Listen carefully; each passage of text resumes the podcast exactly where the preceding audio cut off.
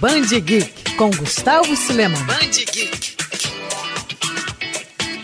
Já estamos quase no terceiro mês de 2020 e um dos ensinamentos que este novo ano trouxe é que o futuro já chegou. Prova disso é Homem de Ferro 2020. Não entendeu? Calma, eu te explico, mas para isso precisamos voltar no tempo, lá para 1984, quando o Vingador Dourado recebeu a visita de um primo chamado Arno Stark, vindo do então distante 2020. O encontro não foi nada amistoso, acabou resultando em um confronto onde a versão futurística do personagem foi derrotada. Ok, mas o que isso tem a ver com a atual situação de Tony Stark nos quadrinhos? Bom, tudo. Ah, antes é importante dizer que essa coluna aqui tem spoilers, então ouça por sua conta e risco. Enfim, a parada é que Arno está de volta, dessa vez como parte da Terra 616, que é o universo principal da Marvel, onde foi inserido como o único filho legítimo de Howard e Mary Stark, o que é papo para outro Band Geek. Após ficar gravemente ferido na luta contra a Capitã Marvel, Tony passou a questionar sua humanidade, até descobrir que, na verdade, é uma inteligência artificial do Homem de Ferro original. Bem louco, né? É nesse cenário que Arno começa a ganhar força e inicia a jornada para se tornar o Homem de Ferro 2020. Bom,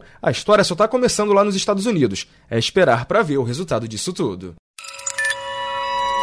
Quer ouvir essa coluna novamente? É só procurar nas plataformas de streaming de áudio. Conheça mais dos podcasts da Band News FM Rio.